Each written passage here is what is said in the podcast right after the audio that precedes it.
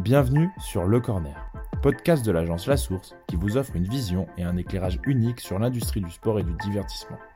Toutes les deux semaines, leaders de l'industrie et personnalités du sport partageront leurs visions, leurs astuces et les nombreuses facettes de notre écosystème. Nous vous ferons rencontrer d'anciens athlètes et hauts dirigeants d'organisations sportives, d'entreprises de médias et de technologies, de sponsors et d'agences numériques. Pour obtenir des informations et de nouvelles histoires sur ce qui se passe sur le terrain, c'est maintenant et c'est sur le corner.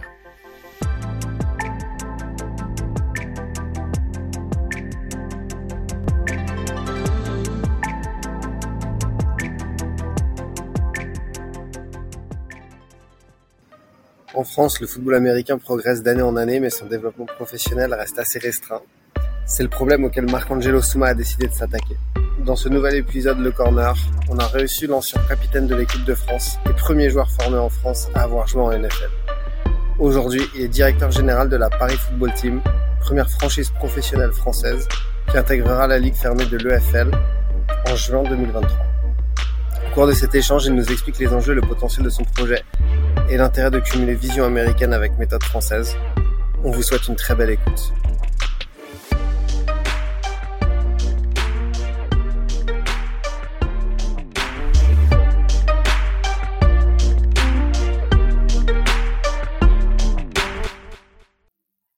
Bonjour à tous et bienvenue sur un nouvel épisode du Corner. Aujourd'hui, j'ai le grand plaisir euh, d'accueillir Marc-Angelo Souma. Salut Marc-Angelo, comment vas-tu? Ça va bien, bonjour à tous. Euh, alors, je dois être honnête, on a essayé, on a eu pas mal de problèmes, mais là, je suis très content de t'avoir enfin. Et en plus, euh, tu arrives après avoir eu un, un, épisode avec Pierre Trochet, qui, qui est le président de la, de la Fédé internationale de foot américain. Euh, comme on a l'habitude un peu sur ce podcast pour, pour nos auditeurs, est-ce que tu pourrais commencer par euh, te présenter euh, brièvement pour que les gens te connaissent? Alors, je m'appelle Marc-Angelo Souma, je suis ancien joueur de football américain, j'ai joué en championnat de France, en équipe de France, en NFL Europe et en NFL. Euh, ensuite, je me suis recyclé plutôt dans la gestion du sport. Et donc, euh, je suis passé par euh, le basket, euh, le foot, le rugby. j'ai été président de la fédération de football américain. là, je travaille au tennis de table et actuellement, je suis sur le lancement d'une franchise ELF à Paris qui jouerait donc dans une ligue privée dans un championnat européen. Ok, bon alors, tu vas me laisser un peu euh, unpacker tout ça et prendre un peu de recul. Je me focalise euh, sur le début. Donc toi, tu rentres dans le sport en tant que sportif professionnel, athlète. Donc, tu es un des premiers joueurs à avoir joué en NFL, c'est ça? Exact. Le premier joueur formé en France à avoir joué en NFL. Avant, il y avait eu Richard Tarditz, mais Richard Tarditz avait fait euh, l'université de Georgia, donc euh, il avait été formé là-bas. Et euh, moi, je sors du championnat de France. Et donc, ok, alors, avant même de dire euh, les enjeux de ta carrière, tout ça et tout, pourquoi le foot US en tant que Français? Bah, moi, moi, je suis un amoureux du foot au début. Hein. Euh, mon premier amour, c'est le foot, ok? Donc, euh, je suivais ça et à un moment, euh, je découvre, alors on parle à 5, un sport qui est un peu bizarre, qui, qui rentre dedans, mais qui a beaucoup de tactique et tout ça, et je m'y intéresse. Et euh, finalement, je commence à me renseigner. Et à l'époque, tu sais, c'était les gros téléphones, il n'y avait pas Internet. Donc, je, je, regarde un peu sur le, le bottin et tout, et je vois qu'il y a deux clubs, un à Joinville, un à, à Nogent à l'époque. C'est un peu loin de chez moi parce que j'habitais euh, Brie-Contrebert, donc okay. euh, en Seine-et-Marne. Mais j'y vais et puis euh, je suis un petit junior et je commence comme ça et je, je tombe amoureux du, du sport quoi je tombe amoureux du sport. Euh, ma deuxième passion naît et, euh, et elle a pu su. C'est quoi qui t'a plu direct? C'est euh, c'est le, enfin j'en sais rien. L'aspect tactique. L'aspect tactique? Ouais, l'aspect tactique qui m'a plu direct parce que bon, au début tu vois que c'est c'est c'est haut en termes de physique, mais rapidement tu te rends compte que c'est hyper tactique et que l'entraîneur est un joueur à part entière dans le dans le jeu quoi. Et, euh, et ça, ça m'a vraiment plu. Et donc, euh, je, je, me rappelle que avant même de commencer le football américain, je détaillais les tactiques que les équipes utilisaient. Donc, euh, j'étais déjà là-dessus sur l'analyse tactique. Et, euh... et donc, tu as toujours voulu être coach, ou en tout cas, t'étais. Est-ce qu'il y a un capitaine au foot américain? Ouais, il y a un capitaine. C'est le quarterback? Il y, en a, plusieurs? Ça dépend, ça dépend. C'est euh, on aimerait bien entendu que ce soit souvent le quarterback et euh, il y en a plusieurs. Il y en a, il doit y en avoir. Il y en a deux par euh, par escouade. Des fois, il y en a plus. Euh, rapidement, moi, ce qui m'a intéressé, alors j'étais pas vraiment un leader quand je suis rentré. Je suis devenu un leader en jouant au football américain. Mais euh, moi, c'était vraiment l'aspect tactique. L'aspect physique, c'était fun et tout, mais j'étais pas le plus costaud, loin de là. Donc, euh, l'aspect tactique m'intéressait. Ok. Et du coup, ok, ouais, c'est ça qui te donne les tripes et qui te fait aller. Euh, du coup, tu fais tes classes en France tu deviens équipe de France, euh, tout ça. C'est quand que tu vas aux US C'est à bah, partir de quel âge? Quand je commence, je suis déjà, euh, je suis déjà quand même, euh, j'ai 18 ans hein, quand je commence. Ok. Donc c'est ah pas. Ouais, t'as commencé à 18 ans. Ouais, ouais. C'est pas un sport que j'ai commencé très tôt. Hein. Moi, j'étais foot, basket et foot, c'était mon amour. Quoi. Donc quand je commence, j'ai 18 ans, je suis junior deuxième année. Je fais trois ans au Météor de Fontenay, de maintenant de Fontenay-sous-Bois à l'époque de nos gens. Mais euh, en fait, dès que je commence en junior, euh, on me met directement en senior. Ce qui fait que mon premier match, c'est un match senior, moi.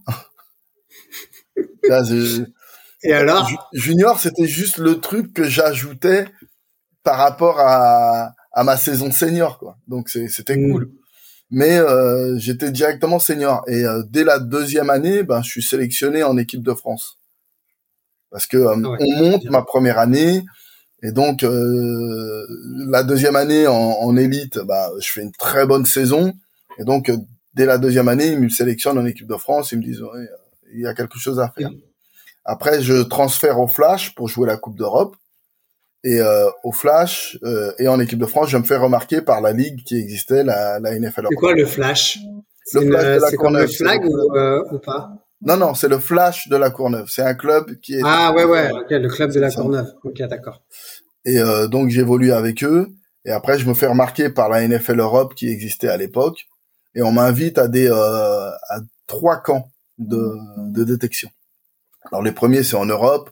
Puis après, tu te retrouves dans un camp euh, du côté de la Floride et euh, on te mélange avec les Américains là et euh, les mecs tu les vois débarquer. Combien vous êtes euh, t'arrives t'es 300 t'as des énormes costauds euh, ricains qui jouent à ça depuis qu'ils ont 11 ans. Voilà. Qui ont les dents qui qui percent, qui ont des contrats avec des équipes NFL et qui sont là juste pour prendre du temps de jeu. Donc euh, t'es au milieu de tout ça, tu te dis ah, ah ouais ça a l'air sympa et tout. Mais rapidement l'aspect compétitif reprend quoi parce que bah, au début, t'es sur la première fois, tu, tu regardes en disant waouh, c'est mortel. Ouais. Dès qu'il y en a un qui t'attaque, tu il est fou lui ou quoi? Attends, tu commences à répondre quoi. Voilà. Et tu regardes au début, t'es fasciné, mais après tu réponds quoi. Ouais, dès que t'es dans la compétition, c'est il y a plus d'admiration. Et du coup, c'était quoi les grosses différences pour toi? Enfin, sur ces premiers camps ou les premières fois que tu as rejoint une, une franchise ou autre, c'était quoi vraiment les, les grosses différences ou ce qui t'a marqué en fait? Écoute, je me souviendrai toujours de mon premier entraînement parce que j'avais envie de pleurer à la fin. Mais vraiment, littéralement, quoi. Parce que euh, je, je, fais tous les camps avec les Européens, les Japonais, les Mexicains, ça va et tout ça. Et d'un coup, il y a les Ricains qui se pointent. Et là, c'est le niveau NFL. Et je me souviens, mon premier entraînement, j'arrivais même pas à sortir euh, de ma position, tu vois. Parce que les mecs, ils étaient tellement forts, tellement rapides, tellement puissants. Et j'étais, euh, c'était humiliant pour moi.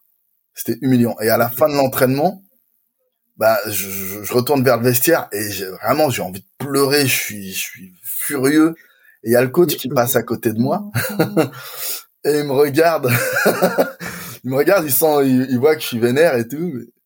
Il me fait alors comment ça s'est passé? Et je le regarde avec un air de et il rigole. Et en fait, c'est là qu'il m'explique, il me dit c'est ton premier entraînement face à des américains du niveau NFL. On s'attendait pas à autre chose. Et ça, ça, ça m'a énervé aussi. ça veut dire que, ouais, tu me prenais. ça veut dire qu'il y a deux, trois niveaux de différence voilà. direct.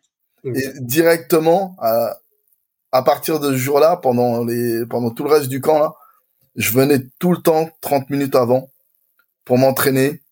T'échauffer. Pour ces trucs, quoi. Ouais. Même pas m'échauffer, m'entraîner sur certaines tactiques.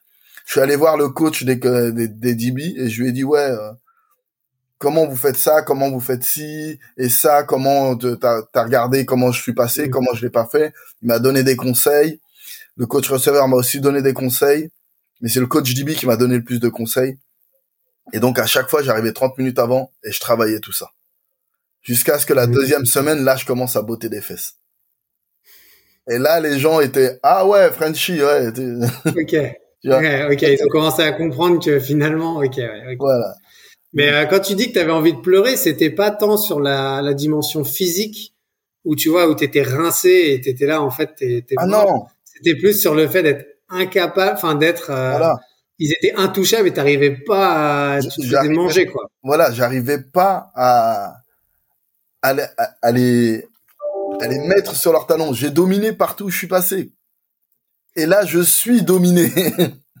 c'est hmm. pas je suis au même niveau, c'est je suis dominé et même pas d'une d'une d'une petite tête. Non non non non non non non, je suis dominé de la tête et les épaules.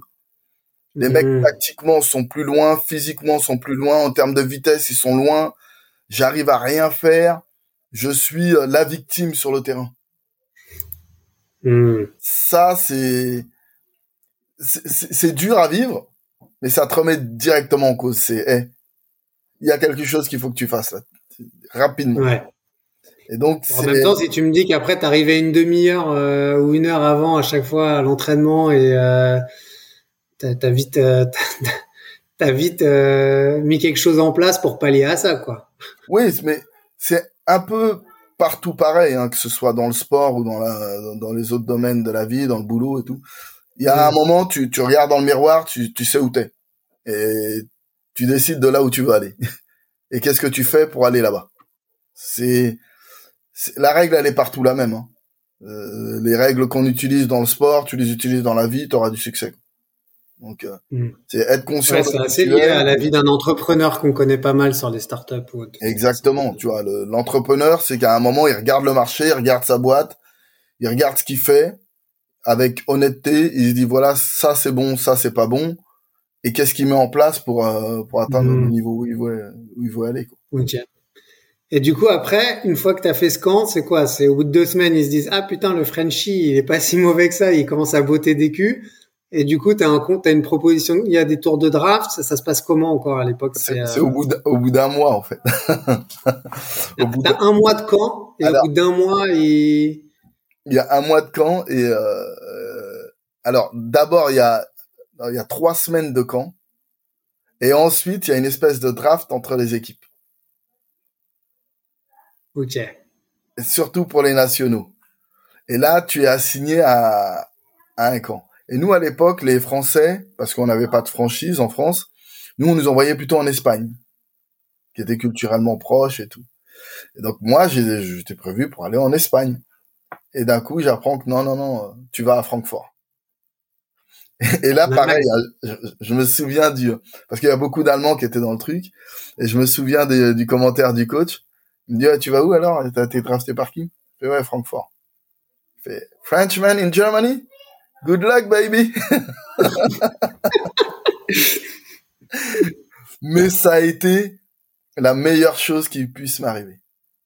Pourquoi? Un parce que euh, j'étais, j'avais un coach offensif là-bas dont je comprenais la philosophie et je comprenais euh, le, hmm.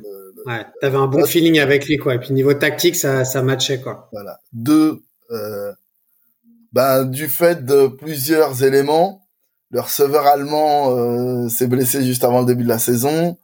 Euh, J'étais avec Patrice Cancel qui était pas encore prêt à être titulaire. Et bon, bref, euh, bah, j'ai eu l'opportunité de commencer euh, dès la, en tant que titulaire dès, la, dès le premier match. Et ça, c'était la NFL Europe, hein Ouais, la NFL Europe. Mm. Moi, j'ai jamais rendu la place. Hein. on m'a donné, on m'a donné l'opportunité, j'ai jamais rendu la place. Je me suis dit, non, non, non, hors de question. Donc j'ai pu faire. Et en plus, le, le public a été génial.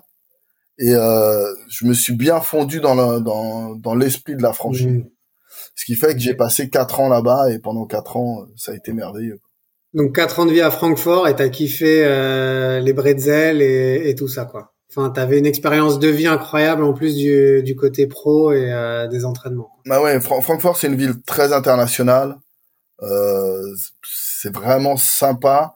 Bon, moi j'ai eu l'expérience du, du sportif, du sportif mm. pro en Allemagne, donc c'était fortement, c'était vraiment cool quoi. Je me suis vraiment amusé.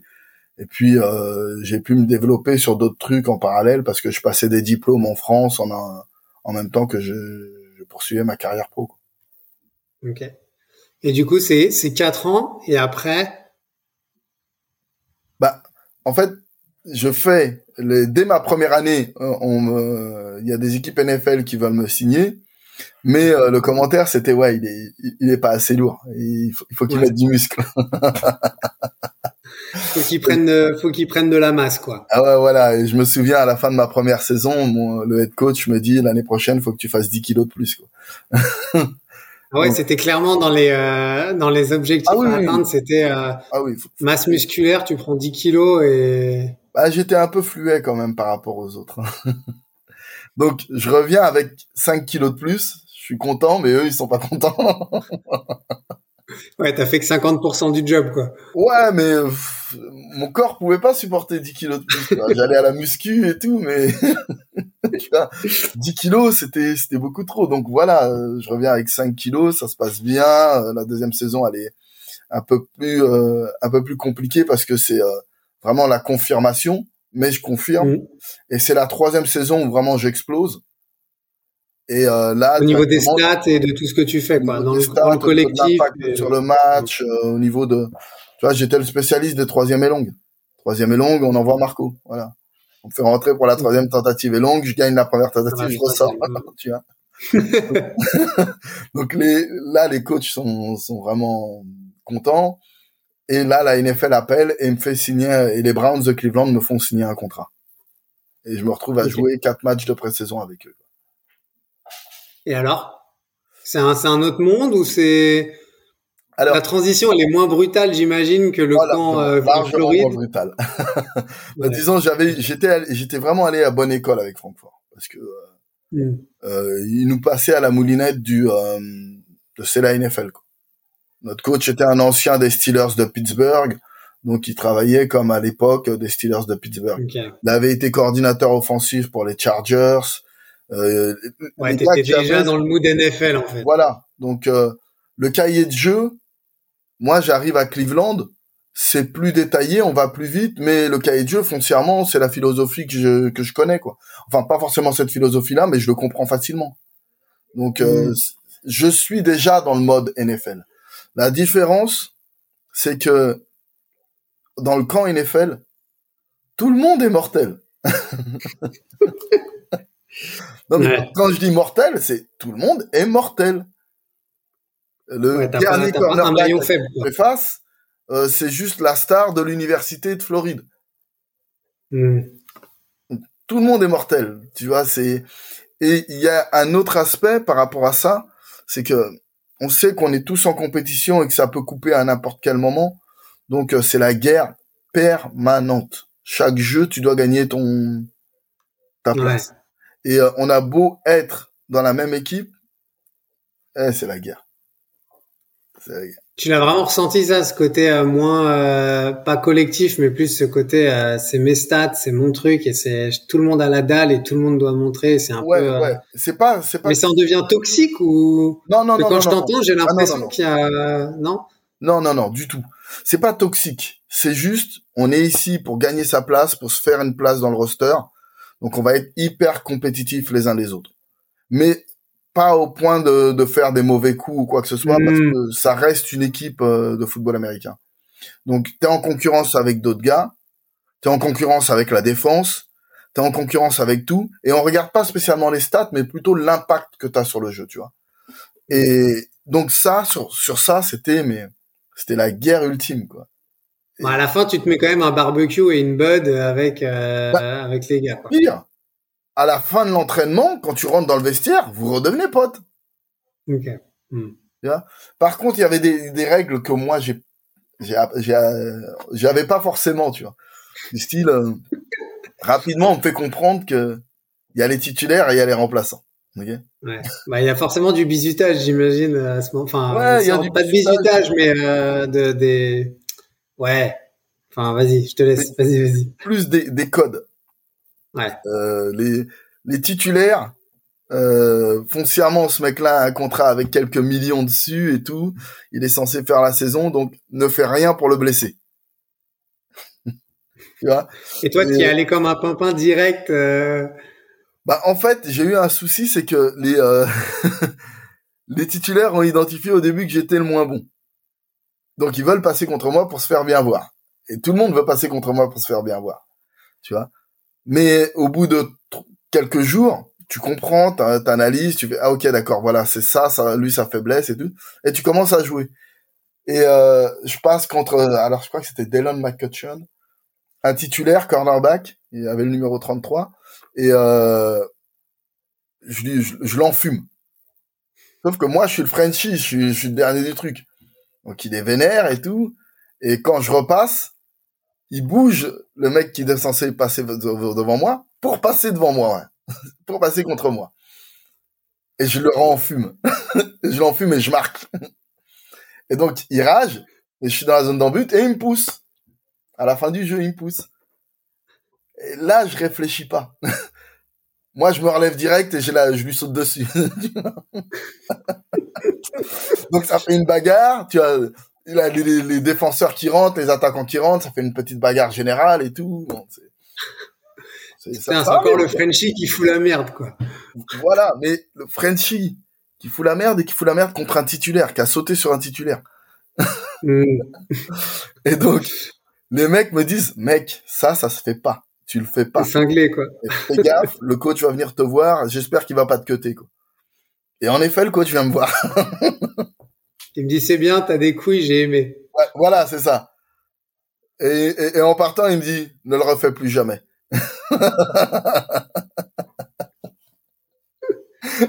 Ouais. Euh, Les, Ouais, petits comme ça, les, les, les petits types, il y a, il y, a des, il y a des codes. C'est un peu partout dans les équipes, dans les championnats, il y a des codes par rapport à ça.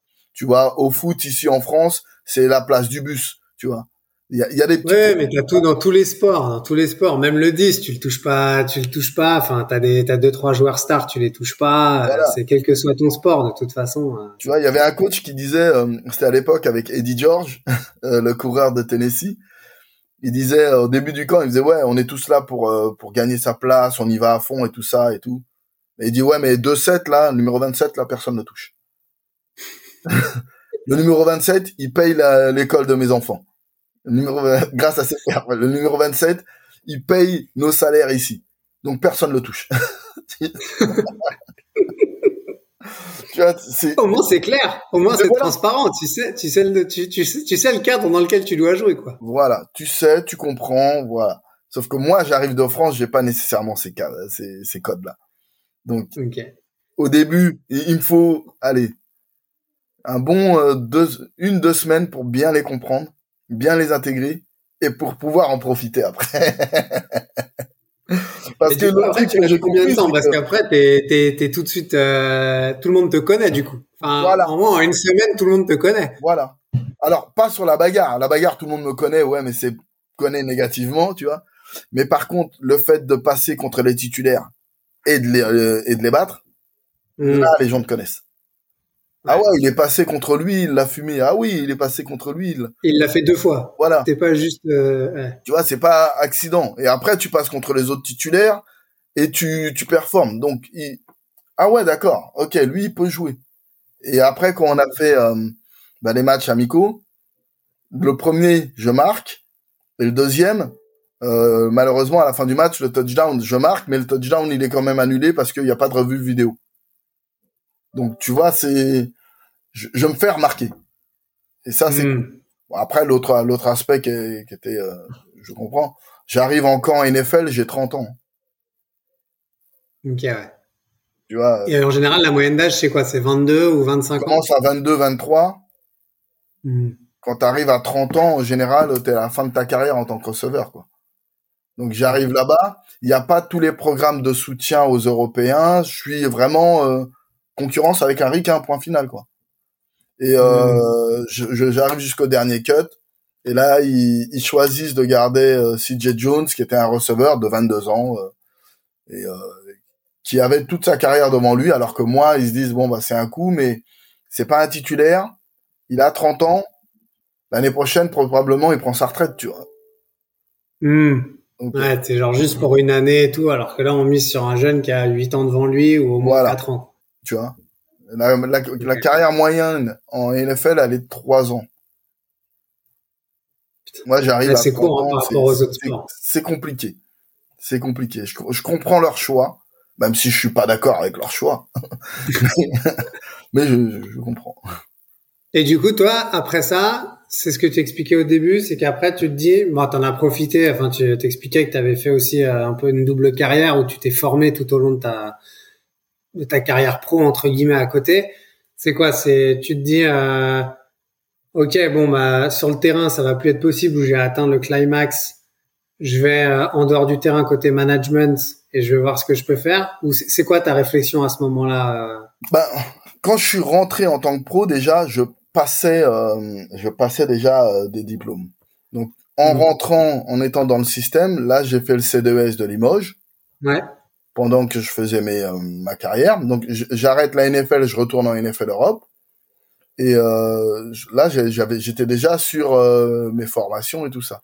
Donc, j'avais déjà décidé de, de continuer à bosser dans le sport. Ouais. Tu avais déjà pris la décision avant même de terminer ta carrière pro de euh, faire une carrière dans le sport, mais plus du côté management de l'autre côté, quoi.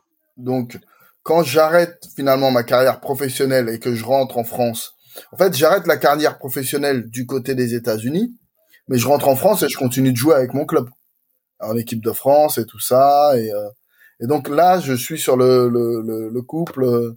Je travaille dans des organisations sportives et je continue d'être capitaine de l'équipe de France et jouer avec mon, club du Flash. Okay. Ça, ça, je le fais. Et là, je commence mes expériences au hand, euh, au rugby. Et, et c'est tout ça qui t'amène derrière à finir président de la Fédé, quoi. Bah, Directement. Euh, le, le plus drôle dans tout ça, c'est que quand je suis élu président de la Fédé, il y a peu de gens qui savent, qui savent qu'en fait je suis diplômé du sport et que je travaille dans le sport. Ouais, ils pensent tous qu'en fait tu es un ancien joueur qui a gagné euh, sa place parce que tu es juste euh, un des meilleurs joueurs qui existent en voilà. France. Voilà, c'est ça. Donc euh, ils, ils, connaissent la belle vision de l'athlète version française. Quoi. Voilà, ils, ils connaissent, ils, savent que je suis quelqu'un de, de, de, fiable, que voilà, je suis pas, je suis pas un arnaqueur, mais mm. ils connaissent pas mes compétences derrière. Ce qui fait que ils savent pas que j'étais euh, au RCT, que, hmm. que j'ai bossé à la Ligue nationale de hand. Ils savent pas tout ça. Ils m'élisent. Donc t'as fermé des bouches euh, assez rapidement du coup, comme sur le bah, terrain. Ben, je peux mettre en place des choses qui sont et, et ils le voient un peu comme mais qu'est-ce qui qu'est-ce qu'il fait? Pourquoi il va vers ces trucs-là? Et tu vois, mettre en place un organisme de formation, mettre en place des, des trucs comme ça, pour eux, c'est qui c'est qui lui a parlé? Qui, qui c'est qui lui a glissé ces idées-là Ouais, normalement c'est un peu du business as usual et on change rien et tout. Et le mec, euh... bah, j'en profite pour mettre la Fédé sur euh, sur la voie du d'un développement possible vers le futur, quoi. Avec des axes, avec des orientations. Alors bien sûr, en plus, on n'avait pas d'argent, on était en déficit fallait faire tout ça avec euh, avec un déficit. Avec rien quoi. Ouais. D'ailleurs, je voulais te demander, toi, c'est quoi?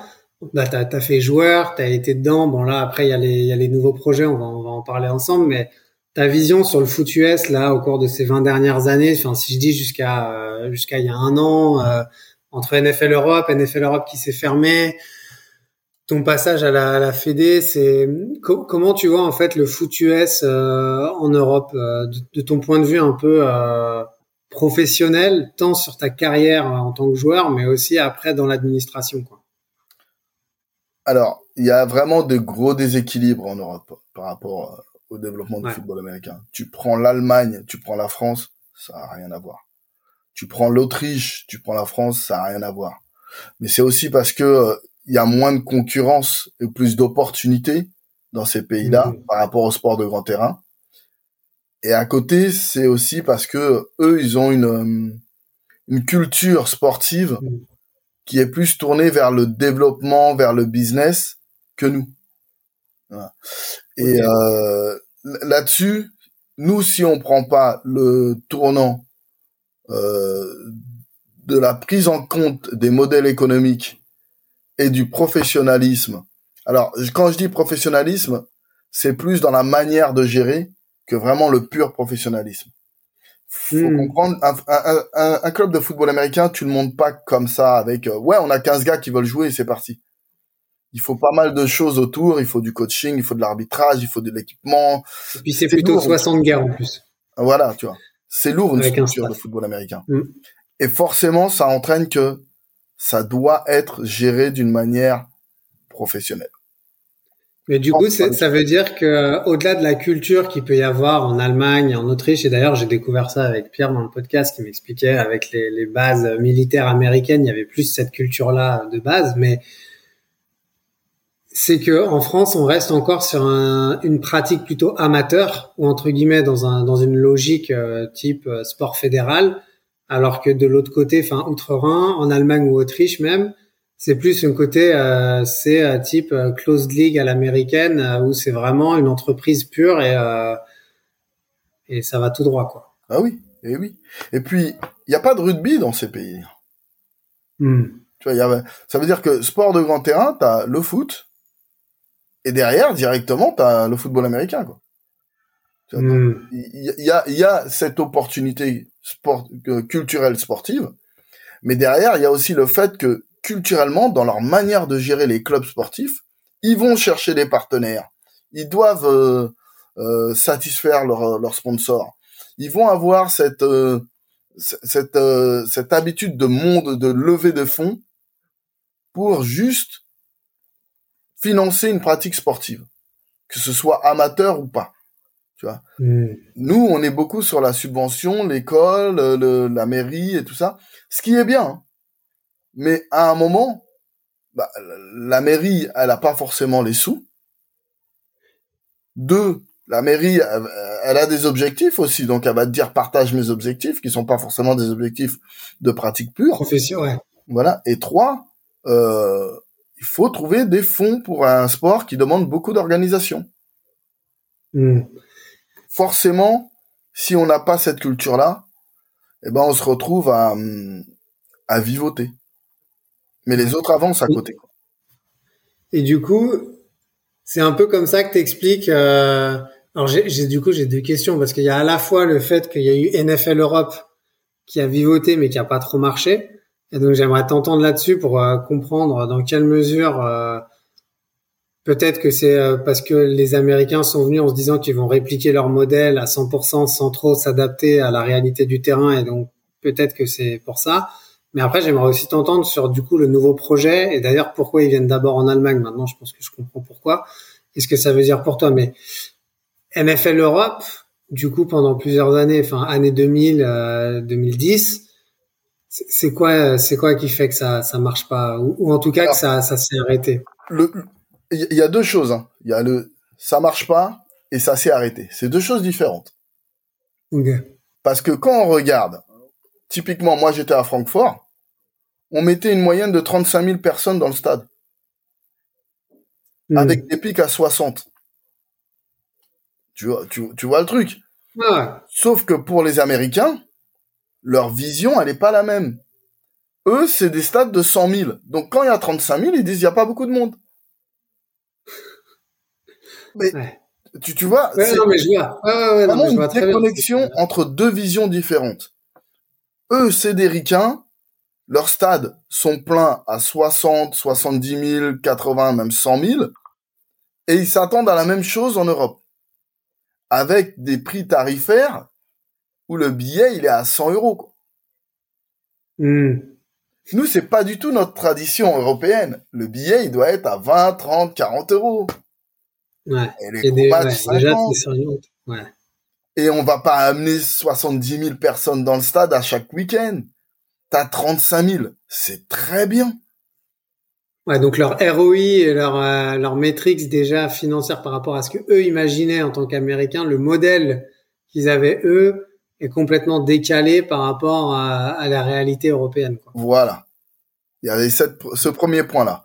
Après, quand tu regardes Rennes Fire, Francfort, Euh, Tu regardes certaines franchises comme euh, alors je pense que l'Angleterre ça a été mal géré, l'Écosse pareil ça fait 15 20 000, mais en Écosse pour eux c'est leur deuxième gros événement, mais les Américains ils regardent ça en disant il y a personne, 15 000, le stade fait 30 000, calme-toi, le stade est à moitié plein. Et c'est le deuxième événement de l'année. tu vois, c'est, ils avaient vraiment une vision différente. Ensuite, la, NFL avait pas cette vision internationale à l'époque. C'était Pete Tagliabue qui avait cette vision-là, le commissionneur. Mais quand, résultat des courses, quand le commissionneur a changé, eh ben, il y avait plus cette envie de pousser là-dessus. Et ils avaient pas vu aussi une autre chose, c'est que cette ligue leur développait des joueurs. Et ça, il c'est un pipe, c'est un pipe pour eux, euh, pour euh, les gens venir. ça veut dire que tu, ton, ton joueur que tu viens de drafter, là, il n'est pas encore prêt, tu l'envoies une ou deux années, et il te revient, c'est une superstar. Ou bien tu découvres des gens comme Kurt Warner. Tu vois? Hmm. Ils n'avaient pas encore vu ça. Et c'est maintenant, il y a quelques années, qu'ils se sont dit, ah ouais, mais avant on avait ça et c'est ça qui nous amenait des joueurs. Comment on peut le refaire? D'où les projets du SFL et tout ça, qui ont qui ont qui ont germé, mais ils, ont compris que ouais, on a besoin d'avoir quelque chose d'autre. Ok, mais c'est même aussi, j'ai envie de te dire, eux, c'est un, c'est super bien pour dire à un joueur euh, en devenir, va te former en Europe, tu vas moins te faire casser, mais tu vas monter et tu vas pouvoir revenir. Mais en même temps, c'est de leur ouvrir des marchés parce que, tu vois, je prends euh, l'exemple de la NBA, bah, t'as un Tony Parker euh, ou l'Espagne t'as un Pogazol enfin ou enfin t'as ces stars euh, t'as des Dirk Nowitzki où en fait tu t'ouvres aussi des marchés d'Européens qui ensuite vont percer aux US et qui leur permet eux de se vendre mieux à l'international comme tu dis. Enfin si t'as une vraie strate internationale d'expansion c'est que tu crées aussi euh, ta notoriété sur d'autres marchés comme ça. Ouais exact. Alors eux ils ont une vision différente à l'arrivée de Roger Godel il a, il a des déconnecter le développement sportif et le développement de la marque. En se disant, j'ai pas besoin de développer la pratique pour développer ma marque NFL. Donc, plutôt que d'avoir une franchise, des, une, NFL Europe, une ligue en Europe, bah, je vais faire des matchs de mes équipes en Europe. D'où les mmh. matchs de Londres, qui se sont développés de plus en plus. Et ils ont raison. Hein. Ils ont développé la marque NFL sans nécessairement développer le football américain qui prend du temps, qui est compliqué, faut dealer avec les autorités locales, faut comprendre leur mode de fonctionnement, les Européens sont totalement différents et tout ça, là, on met tout ça de côté, on organise que quelques matchs. Et ça a marché, ce développement-là. Ça a marché.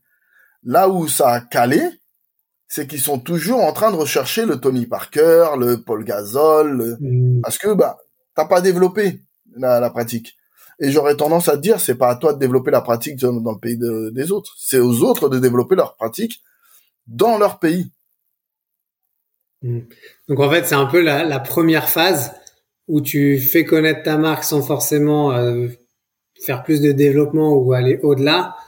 Et c'est peut-être ce qu'ils essayent maintenant de faire. En tout cas, euh, peut-être qu'il y a une autre stratégie, ou en tout cas de ce que je comprends avec euh, ce qu'il y a à niveau NFL et ce qui se fait avec l'IFAF c'est cette idée de se dire, on a eu cette première phase, on se rend compte que ça a bien marché pour la notoriété de la marque, euh, les, matchs maintenant aussi en Allemagne qui sont qui sont déplacés de Londres à Munich ou ailleurs.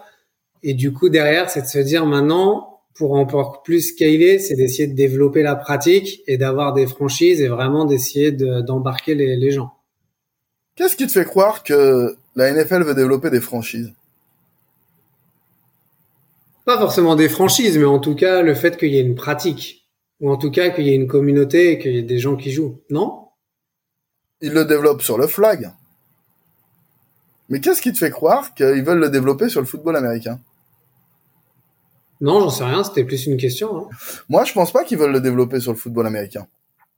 Alors oui, ils parlent souvent de oui, on veut mettre une franchise à Londres, pourquoi pas une division et tout ça, la lali.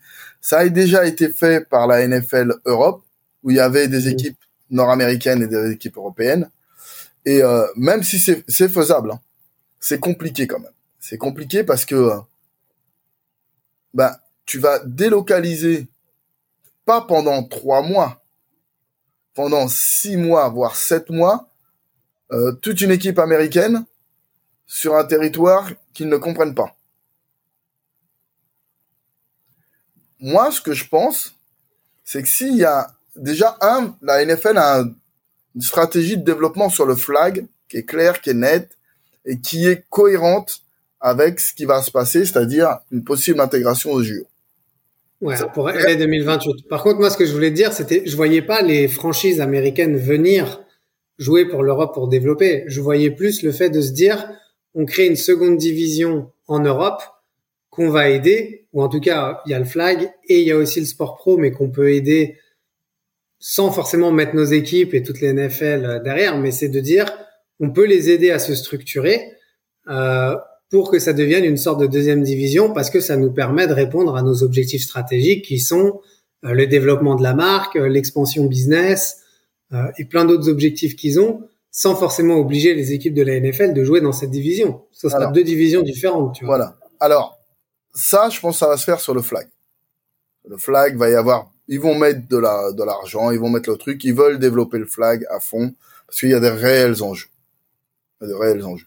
Sur le foot américain, c'est plus compliqué et je pense que la NFL se rend compte que c'est compliqué de parler avec les clubs européens, les ligues européennes, les fédérations et tout ça, et que c'est fluctuant. Euh, Roger Goodell est là depuis plus de dix ans. Euh, à la tête des fédérations, ça, ça tourne tous les quatre, tous les quatre ans, huit ans, et c'est compliqué de, de, maintenir une politique. Il y a moins de certitude, quoi. Voilà. Par contre, ce que je sais, c'est qu'ils regardent avec grands intérêts ce que nous faisons là avec cette nouvelle ligue européenne. Parce que vas-y, alors vas-y, parle-en de ça. Parce que du coup, vas-y. C'est dans un premier temps, c'est une ligue qui a été montée par Patrick Ezoumé et Zelko Karacha, qui sont deux personnes qui sont de Hambourg, qui sont allemands. Mm. Euh, ça, c'est la première chose, c'est une initiative européenne. C'est pas comme la NFL Europe où il y avait plein d'Américains et quelques Européens. Non, c'est plein d'Européens, quelques Américains.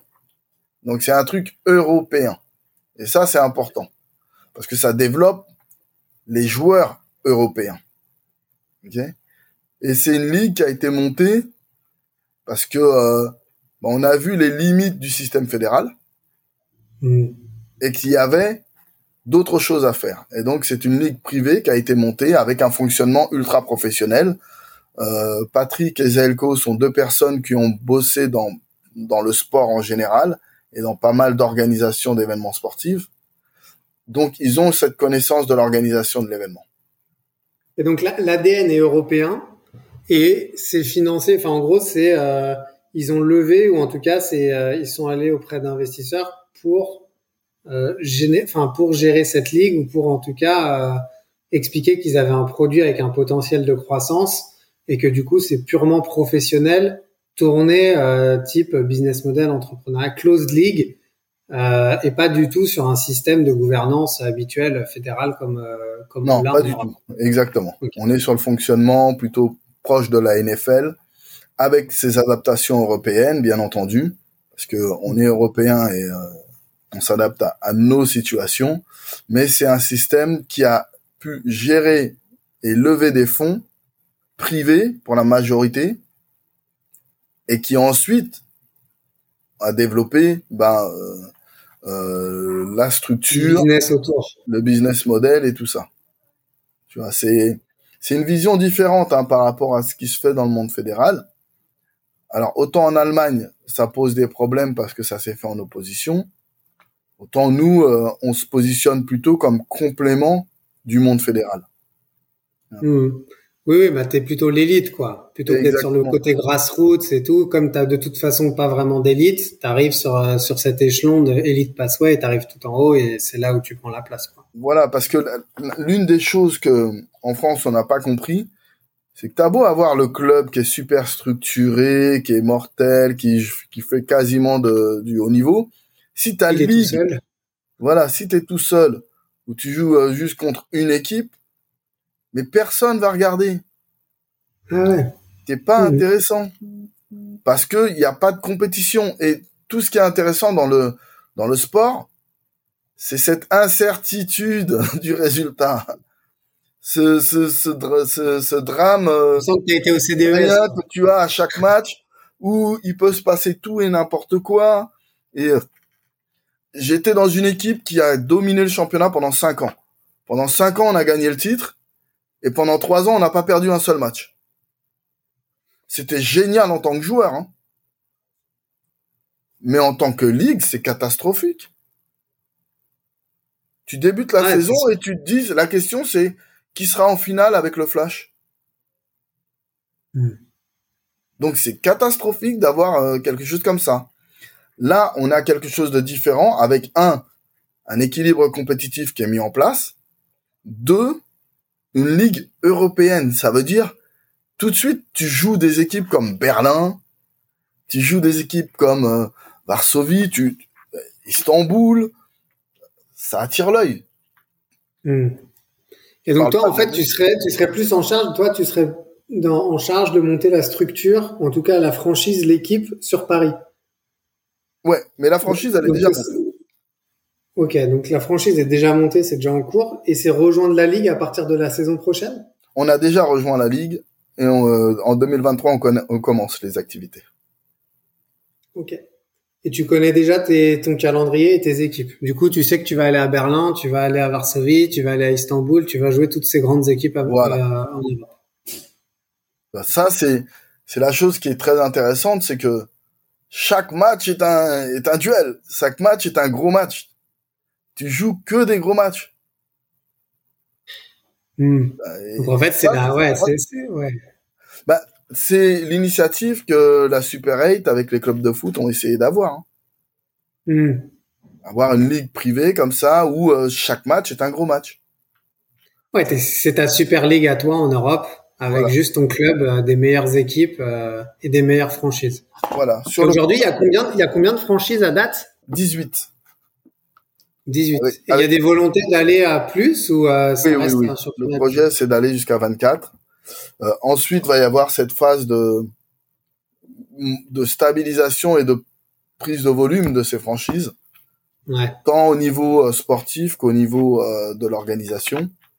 Parce que j'allais te demander, il n'y a pas trop des grands écarts, parce que du fait de, de la, du niveau de maturité de chaque pays, de chaque euh, ouais, appétence par rapport au foot américain et tout, même s'il y a de l'argent derrière qui te permet de monter des structures, qui te permet d'avoir des joueurs, de monter des, des vraies franchises, quoi. J'imagine que t'as pas tout de suite euh, dit Real Madrid euh, et euh, dit euh, Manchester City et dit PSG, quoi. T'as forcément un peu des classes d'écart. C'est pour ça que le, le développement s'est fait vers des endroits où il y avait quelque chose de solide. Mm. Tu vois, tu viens en France, tu sais qu'il y a un niveau de jeu. Tu sais qu'il y a des joueurs, tu sais qu'il y a le potentiel, faut mettre la structure qui maximise ces joueurs. Tu vas en Italie, tu vas à Milan, tu sais qu'il y a quelque chose. À Milan, il y a quelque chose. À Barcelone, tu le sais pareil. Là où c'est plus compliqué, c'est quand tu vas dans des pays comme justement la Turquie, où tu te dis, il n'y a pas forcément ce bassin, mais il y a une opportunité de bonne structure qui peut, d'ici 3-4 ans, développer le bon bassin. Hmm. Ouais. C'est le mix entre euh, ta performance sportive et euh, ton côté aussi business par rapport à comment tu Exact. te positionnes et tout. Mais euh, quand, quand tu regardes, euh, tu regardes la, la Ligue des Champions au soccer et tu regardes un peu les clubs qui dominent. Bah, tu retrouves les mêmes, hein. Et, et tu retrouves top des 8. clubs. On parle plus d'équipes. C'est ça le, le, le truc où on s'est perdu, c'est qu'on disait ouais ils ont une bonne équipe, ils ont une bonne équipe. Non non non, regardez pas l'équipe, regardez le club. Le club va fournir des bonnes équipes à chaque fois. Hmm. Bayern Munich est un grand club qui fournit toujours des grandes équipes. L'accident au Bayern de Munich, c'est quand ils sont deuxièmes. C'est un accident. Ça veut dire que la place auquel tout le monde aspire, deuxième, pour eux, c'est un accident. Ils ont inscrit dans leur statut qu'ils allaient gagner. Real Madrid, pareil. Barcelone, pareil. Ce sont des grands clubs. Et les grands clubs fournissent des grandes équipes. Hmm. Si tu pars de l'inverse et que tu dis ils ont une bonne équipe, donc on va les mettre ici et on va faire une fois que t'as pas inscrit dans les statuts de ta, de ta structure que tu allais Ouais. gagner. C'est Et beaucoup donc, moins l'équipe- euh, périn. va moins bien. soutenable. Tout Mm. est remis en cause. Ouais. Va Vous, êtes là pour mettre des fondations solides et avoir des vraies structures qui permettent d'avoir un niveau de jeu qui est toujours sur l'excellence. Voilà. Donc tu pars de la structure et pas de l'équipe. La Mm. structure va te fournir une bonne équipe. Et si la structure fonctionne bien, tu auras des bonnes équipes. Par contre, si tu pars de l'équipe, l'équipe c'est une photographie à un moment. À un moment, l'équipe peut être très forte. Mais dans cinq ans, on en est où? Quand les mecs ont pris leur retraite ou bien que leur vie elle a changé, que le gars il a deux trois enfants, eh ben Tu dois être sûr d'avoir les fondations solides pour t'assurer que tu as ton, t'as ton roster derrière, que tu as ta Voilà. capacité de sourcing et tout. Donc Et du coup, pour toi, là, les enjeux, enfin, parce que c'est euh, monter une, une franchise, je vais pas dire from scratch, parce que forcément, il y a de la due diligence, et euh, si on vient à Paris, c'est qu'on sait qu'il y a un marché, on sait qu'il y a des talents, enfin, on, on choisit pas par hasard les lieux, comme tu viens de l'expliquer, mais du coup, toi, dans ta position là de, bah, de je veux dire, président de cette, euh, cette franchise, c'est quoi aujourd'hui les, les principaux enjeux ou euh, missions que tu as là par rapport à ça? Alors, un, c'est comme on a parlé, la, la structuration, les, les sites. Deux, le mode de fonctionnement. Et, et ça, c'est pas par ordre d'importance. hein. Le mode de fonctionnement et l'identité de cette franchise. Alors, Mhm. de l'identité, on va tout décliner. hein. De l'identité, ça sera la manière de travailler, les exigences, les objectifs et tout ça. Et puis trois, c'est euh, le modèle économique. Et les, trois points ne sont pas euh, dans l'ordre de priorité. hein. Ouais, ouais, ouais, je vois bien. Je vois bien. Mais euh, là, je suis sur un modèle économique où, euh, attention, hein, c'est si je me plante, c'est il y a pas, il y a personne, il y a pas une, ville ou bien un truc comme ça qui va dire t'inquiète, on, on couvre les. Ouais, c'est tu pas arriver avec moins euh, 100 000 ou moins 2 millions ou moins 3 millions et t'inquiète, on il y a, y a pas a une subvention qui viendra quoi. Voilà, non. il y a- là, euh, t'es responsable euh, financièrement. Ouais, enfin, c'est surtout que tu as face à toi des investisseurs qui disent OK, on, on accepte, on voit le potentiel, on est prêt à te donner de l'argent, on accepte que tu, tu sois capable de l'investir, pas de le burner, mais de l'investir. Mais c'est que dans 4-5 ans, on attend euh, un return qui est différent. Quoi. Voilà. Tu vois, c'est.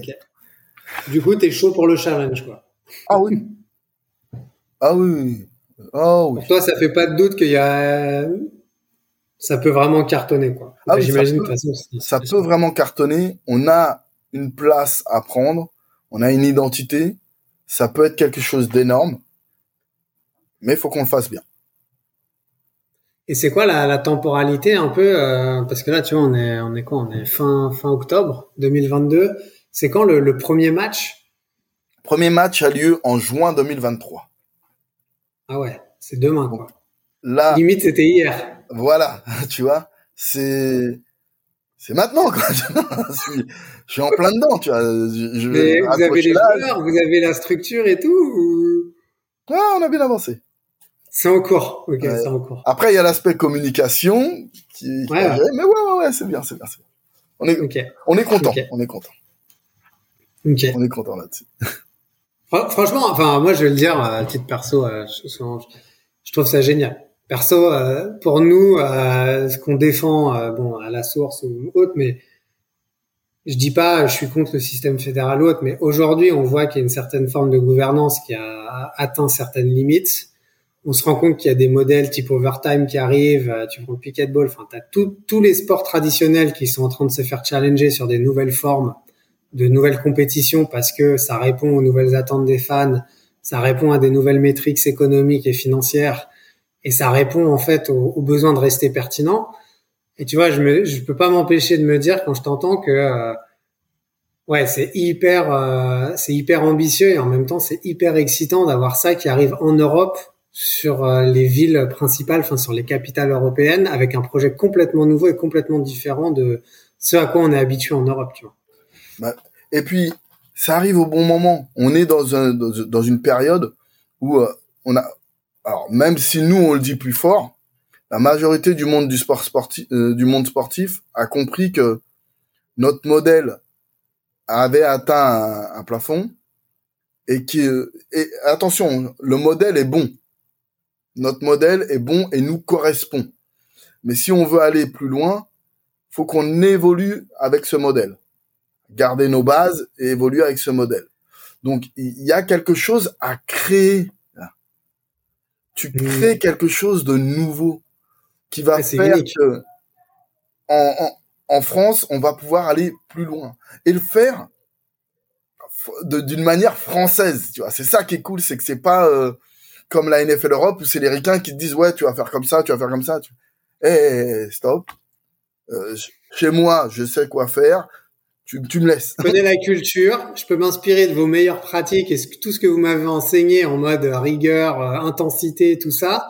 Par contre, je vais le faire à la méthode française parce que je sais ce qu'il y a sur mon territoire. Qui correspond aux Français, fait par les Français pour les Français. tu mmh. vois. Donc ça, c'est. et puis qui te fait une vraie identité et une vraie image de marque aussi. Exactement. Tu vois. Et, et ça, c'est l'une de mes fiertés quand je me suis lancé dans ce projet, c'est on va faire un truc pour nous. Mmh. Pour, pour les joueurs français, par des Français, au bénéfice des Français, tu vois. C'est, c'est, c'est ça qui est, qui est top. Et ça peut nous aider à avoir, à nous rappeler notre identité. Tu vois, c'est tout bête, mmh. mais euh, quand on, nous, on a défini les valeurs de la franchise, eh ben les trois premières valeurs qu'on a mis, ça ne pouvait être autre que liberté, égalité, fraternité. On ne pouvait pas partir avec autre chose. Mmh. On est dans une ligue européenne. Tu dois avoir ton identité et notre identité. On est Paris, on est la France. Et eh ben, tu es obligé de partir avec ça. Tu vois, pour nous, c'était évident. C'était une évidence, quoi. Voilà. Hmm. Et après, il y a les deux. On a rajouté deux valeurs, c'est excellence et classe, qui qualifient plus Paris. Hmm. Mais rien qu'à nos valeurs, tu peux dire qui on est. Ouais, ouais. ouais, je bien. Et puis tu vois le projet derrière. Tu caches le logo, tu caches tout ça. Tu mets la liste de valeurs et tu dis, ouais, ça, c'est les Français. Ouais, ouais, non, mais je vois très bien. Ouais, je vois, je vois bien. Ouais, et puis c'est vrai, la classe, enfin, la, fashion, ça, ouais, ouais, je vois. Et ça, c'est important. Surtout, euh, dans une période où, euh, on se pose des questions sur l'identité française.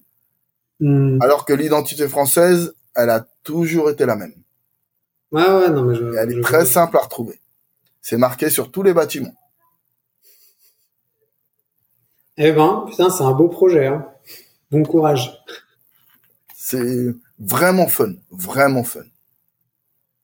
Puis à la fin de ça, ben, le, but c'est de créer une institution qui, qui représente bien le pays et la ville, et dont tout le monde puisse être fier.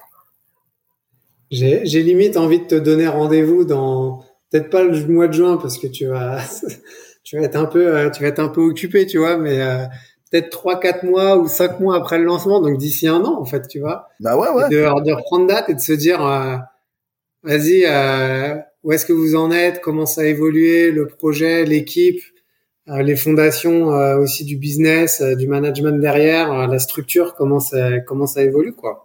Bah, je prends rendez-vous, oui, vas-y, avec plaisir même. Non, mais c'est, euh, enfin, tu vois, un projet d'une nouvelle ligue comme ça, d'une envergure et euh, qui a autant d'ambition et qui veut créer le sort de la Super League euh, côté foot US, c'est, c'est, c'est top. C'est, j'en aurais rêvé que ça aurait pas été. mais du coup, tu as des journées de fou, non? Tu, dors quand? Pas beaucoup. Parce que d'autant plus que je commente la NFL. Ouais, sur Bean. Et donc, euh, bah, les nuits sont pour la NFL, les journées sont pour euh, le travail. La ligue. Ouais, ok. Ok. Et, à un moment, il y a la famille qui vient, et heureusement que proche. Et après, il y a le vrai boulot qui est la famille ah euh, derrière. Ah Parce que les enfants, il, il calcule pas trop euh, ces aspects-là. Ouais, ah ouais, tu montes une franchise et tout ça. Non, non, non, non. Mon, mon, fils qui, qui connaît le football américain, qui, euh, tu vois, il, il, il, est autour de tout ça depuis un bout de temps. C'est marrant, hein. il est auteur de tout ça depuis un bout de temps, mais il s'y intéresse pas, ça le branche pas. Par contre, l'autre jour, il est venu me voir, il m'a dit, ouais, papa, euh, faut que tu me montres comment lancer le ballon, là, je vais te lancer le ballon et tout ça. Je suis, ah ouais, tu veux lancer le ballon? Mais pourquoi? Qu'est-ce qui se passe? Et il me dit, j'ai vu Achille 21. je suis quoi? Donc, il a été au contact toute sa life, mais c'est parce qu'il l'a vu dans un manga que là, il se dit, ouais, c'est cool. ouais, bah, bienvenue dans notre monde. Ou un jour, il l'aura vu sur TikTok ou un truc comme ça, où il aura vu un influenceur le faire, et ce sera la même chose. Ce la même chose. bon, écoute, euh, en général, on finit un peu les podcasts. Euh, je sais pas si ça va être une inspiration côté famille avec euh, tes enfants ou autres, mais on aime bien finir sur euh, un livre, un film, une série ou une recommandation que tu aurais euh, pour nos auditeurs, euh, enfin pour les gens qui nous écoutent et tout, sur euh, ouais quelque chose à partager, quelque chose qui t'a inspiré ou quelque chose que tu auras envie de partager, que ce soit ouais que ce soit un film ou une anecdote ou autre chose. Hein. Alors moi, moi, j'adore les films. Hein. tu, tu vois, tu me dis, ouais, top 3 des films, je suis incapable de dire un top 3 tellement que j'ai de films dans la tête. Mais si, si vous voulez découvrir euh, le, le, football américain, il y a euh, il y a deux films que je vous conseille. Le premier c'est Friday Night Lights, le film mm. qui est euh, qui représente un peu euh, l'âme du football américain. Okay vous allez dedans va, va, va, y avoir beaucoup de l'âme du football américain. Et euh, Any Given Sunday, il est il est génial aussi, mais c'est plus l'esprit professionnel du football américain. Okay mais l'âme, c'est Friday Night Lights. Je me rappelle plus, je le connais bien, Any Given Sunday, je me rappelle plus comment il est traduit en français. C'était euh... l'enfer du dimanche. Ah, c'est ça, l'enfer du dimanche. C'est ça. Ouais. L'enfer du dimanche. C'est plus l'esprit, mais l'âme du football américain, je trouve vraiment dans Friday Night Lights. Mm. Qui est, euh, ok. Qui est, qui est vraiment. C'est bien noté. Top pour ça. Euh, Après, merci pour à toi pour ton temps. Et puis surtout, je vais te laisser tranquille pour que tu puisses bosser un peu. Mais euh, merci en tout cas pour tout ça. Tu vois, ça fait ça fait déjà plus d'une heure et moi le temps il a complètement défilé. Donc euh, merci, c'était super. Bah merci à vous. Puis on se donne rendez-vous dans un an, on fera le bilan. Allez, parfait. Merci à toi. Salut. Salut, au revoir. Ça y est, vous êtes arrivé à la fin de cet épisode. On espère que vous l'avez apprécié et si c'est le cas, n'hésitez pas à lui donner 5 étoiles sur votre plateforme d'écoute préférée. En attendant, vous pouvez toujours visiter notre site internet www.lasource.io pour en savoir plus sur nos activités ou tout simplement vous abonner à notre newsletter pour recevoir le meilleur de l'actualité, sport et tech chaque mois dans votre boîte mail. Et je vous dis à bientôt pour un nouvel épisode Le Corner. Le Corner.